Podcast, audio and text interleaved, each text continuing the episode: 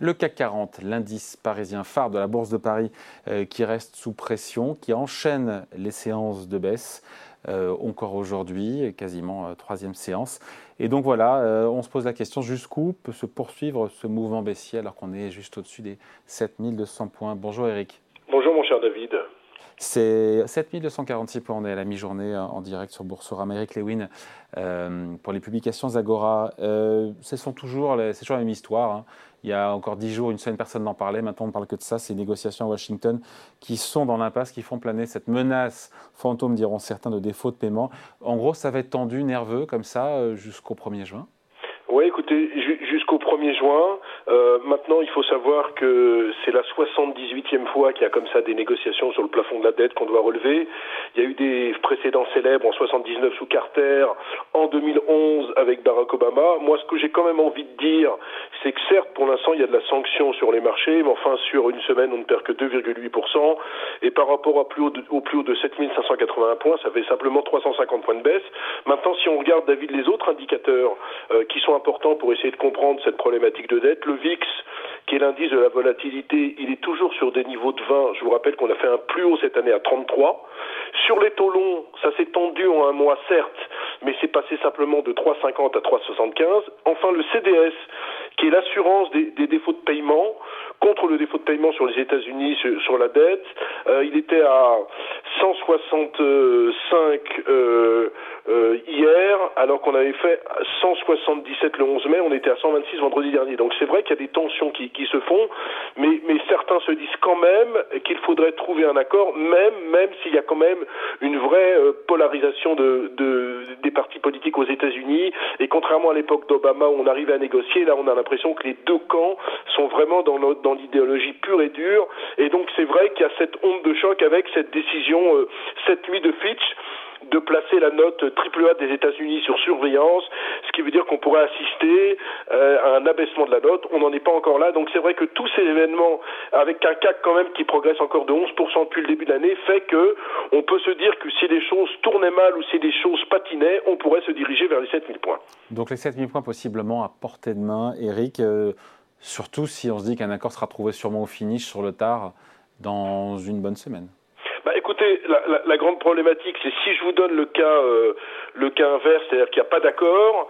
D'abord, ce qui pourrait se passer quand même s'il n'y a pas d'accord, c'est que les États-Unis payent quand même leurs dettes sur les obligations, mais, ne payent ni les retraites ni les prestations sociales, c'est-à-dire qu'on privilégierait les États-Unis d'Amérique pour leur confiance vis-à-vis des investisseurs, mais ça serait au détriment des, des consommateurs. Et puis, euh, alors il y a des modèles qui tournent. Je je veux pas inquiéter euh, tous ceux qui nous écoutent, mais les modèles qui tournent disent qu'on pourrait avoir une baisse de 30% des marchés financiers, une baisse de 10% du dollar, une tension entre 100 et 220 points de base sur le 10 ans américain, donc des, des, des vraies secousses.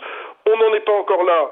Euh, je, le rappelle, mais tant qu'on n'a pas trouvé d'accord, je vois pas de raison que le CAC se remette à progresser, parce que même hier où on a vu que les, minutes de la Fed indiquaient que finalement on en est vraiment très proche de cette fin euh, de hausse des taux aux États-Unis, même ça, ça fait pas monter le marché, puisque aujourd'hui on est, quasi stagnant après, après quelques jours de forte baisse. Ouais, J'ai regardé les titres qui ont le plus baissé depuis maintenant quelques jours. C'est le luxe essentiellement, qui perd entre 6 et 7% LVMH, Kering ou encore, euh, ou encore.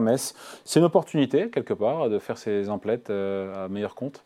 Alors, peut-être pas quand même, peut-être quand même pas sur le, sur le secteur du luxe qui avait quand même fortement progressé, avec peut-être euh, un biais différent sur Kering que je commence à trouver vraiment euh, sous-valorisé parce que Kering doit se payer 15 fois les bénéfices. Je sais que le premier trimestre a été un peu délicat en organique, mais, mais, mais quand même, je trouve qu'au-dessous de 500, 500 euros, je pense qu'on peut mettre un, un petit ticket sur Kering. Sur les deux autres, LVMH et Hermès, ça reste quand même assez cher et je pense qu'on a, qu'on a besoin de cette saine consolidation. Vous vous rappelez qu'il y a quelques semaines, on en parlait ensemble, il faut que le luxe baisse. Bon, là, c'est vrai qu'il se met à baisser, mais encore une fois, vous savez, les replis qui, qui, qui se font, on s'inquiète sur la dette, ça se fait vraiment, vraiment dans, le calme actuellement. Non, moi je préférerais, si, si vous me laissez quelques instants, moi il y a quelques valeurs que je trouve intéressantes. Je considère que Téléperformance, quand même, qui perd 30% depuis le début de l'année, alors qu'elle a un positionnement quand même sur le sur l'intelligence artificielle, me paraît quand même euh, sous-valorisé complètement. Ça vaut plus que 11 fois les bénéfices. Il y a une valeur d'entreprise rapportée à l'EBIT de 7. Le dossier me paraît, paraît intéressant, même s'il y a toujours les, les soupçons après cette enquête euh, ouverte en Colombie pour violation des, droits syndicaux, mais le titre me paraît quand même euh, assez, assez, assez trop vendu, si vous me permettez cette expression. Je considère également que sur Essilor Luxotica, qui ne gagne que 3% depuis le début de l'année, il y a des choses à faire. Numéro un mondial de Ils sont aussi, ils ont un nouveau progressif qui s'appelle Varilux, très présent sur l'intelligence artificielle. Ils ont le nouveau modèle de Ray-Ban qui s'appelle les Ray-Ban Stories. C'est pas mal, c'est des lunettes connectées qui permettent de filmer, de partager des, vidéos. Ils ont 25% du, du, marché mondial. Le premier trimestre a été plutôt bon et euh, d'ici 2025, ils pourraient dégager entre 19 et, 20% de rentabilité. Donc je, suis plutôt confiant. Et puis dernier petit ticket sur Alstom. C'est vrai qu'il y a un décalage d'un an des, objectifs. Euh, c'est-à-dire qu'ils auront une marge opérationnelle entre 8 et 10% simplement en 2025-2026. Mais je considère quand même que la, digestion de Bombardier se fait bien. Vous savez que la grande problématique de Bombardier, c'était qu'il y avait beaucoup de commandes sur lesquelles ils perdaient de l'argent. Maintenant qu'il n'y en a plus que 14% des commandes de Bombardier où ils perdent de l'argent parce que c'était mal dimensionné. D'ici deux ans, ça sera plus que 5%. Ça vaut 13 fois les bénéfices. Donc, par exemple, sur un dossier comme Alstom, je pense qu'on peut y aller. Donc, oui, il y a un risque que les marchés aillent à 7000. Je veux quand oui, même. Justement, pardon, juste, Eric, je vous coupe. C'est pas incohérent de se dire que, quelque part, vous êtes acheteur sur ces trois titres-là, ça, on l'a compris. Mais de se dire que si le CAC 40 va à 7000 points, peut-être qu'on va attendre encore un petit peu, non? Enfin 7000 points, David, on a 7240, donc ça fait 240 points, ça fait ça fait 3,5%. Euh, il y a encore rien, il y a encore rien de, de, dramatique. Ce que je veux dire par là, c'est que si on veut prendre une pause de 100 sur ces trois valeurs, on a qu'à prendre une pause de 30 et puis attendre un petit peu qu'on soit à 7000 quoi.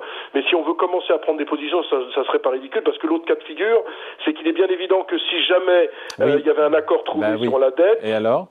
Bah, les marchés quand même euh, repartiraient euh, fortement à la hausse. Hein. Parce que je vais vous dire là, avec l'ensemble de toutes ces mauvaises nouvelles quand même, euh, ça résiste vachement bien. Mm. En réalité, euh, si on n'était pas des spécialistes des marchés, vous voyez le CAC perdre 4% en l'espace d'un mois et gagner encore 12% depuis le début de l'année, il n'y a rien d'horrible. Enfin, il n'y a pas une tension, ce que je veux dire, il n'y a pas une tension sur la dette américaine avec des taux passés de 3,40 à 4,50, avec un dollar qui perd 15%, etc., etc. Donc, bon, j'ai le sentiment que finalement on tient bien il faut espérer qu'il n'y ait pas un échec parce qu'il est évident que s'il y a cet échec, tout ce qu'on dit là n'aurait plus de sens. Mais euh, je pense qu'il faut commencer à acheter entre maintenant et peut-être euh, sous les 7000 points parce que j'exclus pas encore qu'avec une mauvaise nouvelle parce que on a jusqu'au 1er juin, mais vous savez, il y a les experts de Goldman Sachs qui disent non, non, on peut quand même négocier jusqu'au 6 juin. Donc 1er juin, 6 juin, il reste quoi? Il reste une petite semaine là-dedans. Donc euh, il peut y avoir une, pas mal pas mal de nervosité. Mais je suis assez surpris quand même que le VIX qui est l'indice de la volatilité, ne soit qu'à 20 c'est quand même assez étonnant et ça veut dire quand même que les gens euh, m'ont l'air. Ne crois euh, pas au scénario du pire. Eh ben oui, j'ai pas l'impression qu'on price quand même le pire. On, joue peut-être à se faire peur. Je vous le dis encore une fois, je conclue là-dessus. 78 fois depuis 1960 et il n'y a jamais eu de problème. Donc comme on n'a pas non plus de précédent, c'est vrai qu'on a du mal à le modéliser et à le quantifier. Merci beaucoup. Point de vue signé Eric Lévin, rédacteur en chef des publications Agora. Salut Eric.